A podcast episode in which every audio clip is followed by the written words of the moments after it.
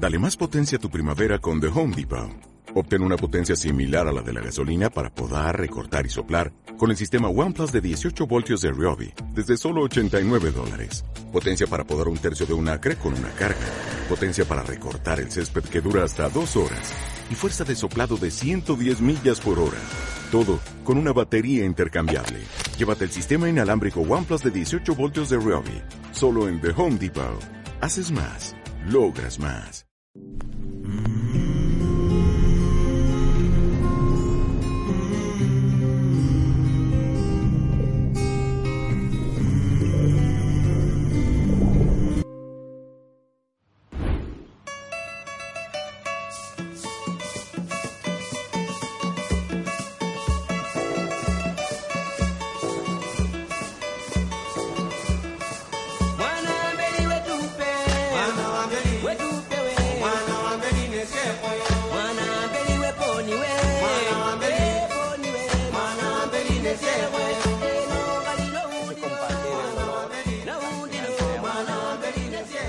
Xavier, tu nuevo libro, Hijos del Nilo, eh, nos habla de un viaje que haces a lo largo del Nilo, desde el África Negra y hasta la desembocadura en el Mediterráneo. Pasas por países como Uganda, como Sudán del Sur, Etiopía, Egipto.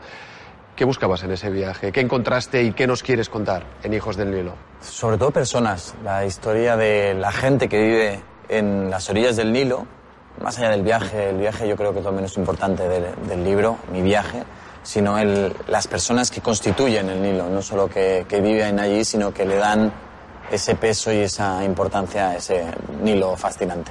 ¿Y con qué mirada has hecho ese viaje? Quiero decir, ¿la podías hacer con la mirada del viajero, la mirada del turista, la mirada del periodista reportero, que es uh -huh. de hecho la tuya con la que te ganas la vida, la mirada del activista? ¿Con qué mirada lo has hecho? En ese sentido es innegociable, como en la mirada del periodista. Para mí la línea entre el activista y el periodista es mm, muy peligrosa. Creo que no tienes que hacer activismo, es explicar la realidad y dar voz tanto a la gente que puedes tener una simpatía, una empatía, como a gente que, te parece despreciable. Pero creo que también hay que dar voz para explicar un poco esa, eh, lo que ocurre. Así que, sin duda, el, el, periodista, el viajero puede vivir en el mismo cuerpo que el periodista, uh -huh. pero el viajero siempre viaja por una experiencia personal. Lo importante está en uno mismo. En el periodista, sin duda, está en los demás.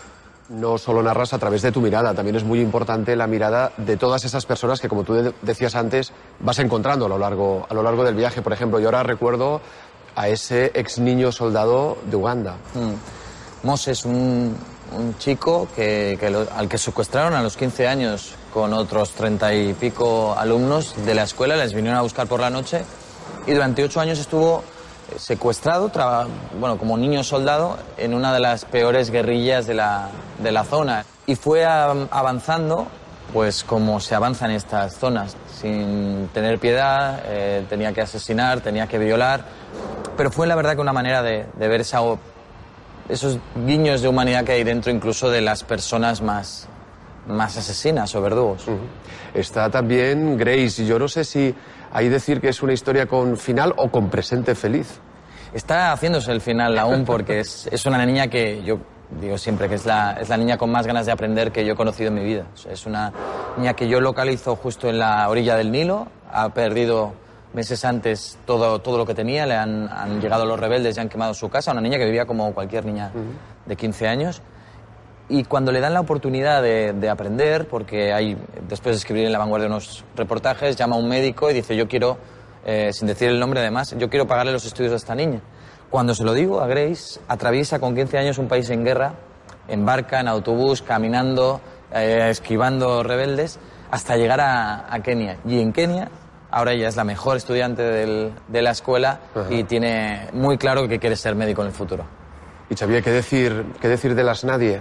Mm. Esas, esas mujeres de Sudán del Sur, ¿cómo fue la experiencia? Bueno, las nadie son, lamentablemente y de manera literal, nadie, porque eran unas chicas a las que violaron los soldados del gobierno durante horas de manera masiva que no importaban no solo a ese gobierno, que ni siquiera las defiende, sino tampoco a los, los soldados, los cascos azules de las Naciones Unidas. Las violaron a apenas 50 metros de la, de la base de las Naciones Unidas, que tiene el mandato de protegerles. Pero yo creo que son unas mujeres que se elevan mucho más por encima de ese nadie, por encima de esa etiqueta de mujeres violadas, porque son sobre todo mujeres valientes, son mujeres que, eh, a pesar de haber sufrido esa brutalidad, denuncian a los soldados me decían, además, eh, de manera clara, por favor escriben nuestros nombres y apellidos y di que son unos cobardes.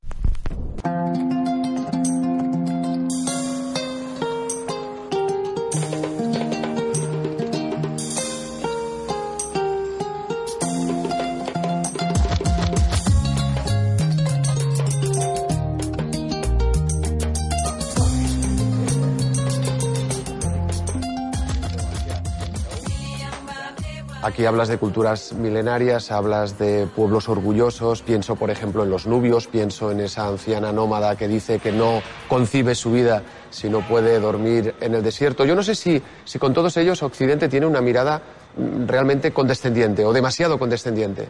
Sí, yo creo que hay una cierta superioridad moral hacia, hacia los africanos, esa sensación de que no tenemos nada que aprender y creo que es muy importante ver que más allá de esa ese puente que tendemos o esa mirada de temor o solidaria, en el caso positivo, hay otra mirada en la que podamos aprender de esas 1.300 millones de personas que no se han estado tocando la barriga, que están ahí conviviendo de manera social, además, a veces mucho más desarrollado que nosotros, esa, esa convivencia social, y lo llevan haciendo desde hace muchos siglos. O sea, con un poco de humildad creo que podemos aprender muchas cosas positivas. La corrupción está instalada en África como lo está en muchos otros continentes, ¿no? Pero tú, eh, se nota que hay un esfuerzo por tu parte de no caer en sus redes. Tú quieres moverte libremente por esos países, pero sin tener que pagar. Pero no por el hecho de, de pagar, de dar dinero, sino porque me sabe muy mal que, que, esa corrupción se instale y esa manera de favorecer que siga, eh, intento no contribuir a ella. Pero más allá de esos 100 dólares que te puede pedir un, un policía en la aduana, eh, me duele sobre todo por la gente que lo vive cada día. Eh, esos caminos de Congo en los que los soldados exigen 20 céntimos o 10 céntimos a los locales, para ellos supone una barbaridad. Entonces, contribuir a eso simplemente porque me lo puedo permitir o para ahorrarme un poco de tiempo o para ahorrarme algunas molestias, creo que no es justo e intento evitarlo siempre que, siempre que es posible. Es admirable el papel de las mujeres, escribes en el libro. El Banco Mundial puso esa responsabilidad femenina en cifras. Las mujeres revierten un 90% de sus ganancias en la familia, más del doble que los hombres. Creo que no solo en África, pero como yo me trabajo en África, sí, sí. al final me baso en, en, lo que veo y es una pieza pivotal en las familias. Cualquiera que va a África ve a las mujeres trabajando, vigilando al, a la familia, ayudándoles a crecer y en situaciones más complicadas, que es cuando la gente demuestra quién es, eh, lo ves claramente. Cuando todo se ha desmoronado alrededor y la mujer tiene a cargo a unos hijos, a una hermana, a una familia, si tú le das de comer a esa mujer, esa familia, esos niños comen. Y eso no siempre lo ves. Lógicamente hay hombres maravillosos que sí lo hacen, pero ese, ese motor que tiene eh, la mujer me parece que es indispensable para entender el continente. Ojalá cada vez África y la mujer, eh, o la educación y la mujer vayan más de la mano y así África será más libre. ¿Y cuál es el papel de las ONGs en, en, África? Lo digo porque algunos critican un cierto exceso de profesionalismo. El problema con, las, con el trabajo de las ONGs es la generalización, porque en un, yo he visto tanto a trabajos que no me convencen en absoluto, gente que se mueve más por un beneficio propio que una ayuda a los demás, pero por el otro lado también he visto gente que arriesga sus vidas, su trabajo, su salud, invierte mucho más tiempo del que, del que yo puedo dedicar a, ir por allá, simplemente ayudar a los demás, como para meterles a todos en el mismo saco. No te entretienes en hablar del riesgo, del miedo que, que pudiste pasar haciendo este viaje o cuando haces tu trabajo habitualmente. ¿Por qué? Porque tiene un, una gran parte de obscenidad, fijarse en lo que le pasa a uno. Nosotros somos periodistas porque escuchamos a los demás y porque explicamos otras historias. Mm, tiene mucho de obsceno que cuando estás con gente que realmente no es que haya pasado riesgo, es que le han pasado muchas cosas, uh -huh. en algunos casos terribles, que ha sufrido violaciones o han matado a su familia, fijarse en, en esas cosas que normalmente ese riesgo es menor al que, al que pasa la gente, me parece que no, ni, ni es interesante, ni importa, ni, ni debe importar.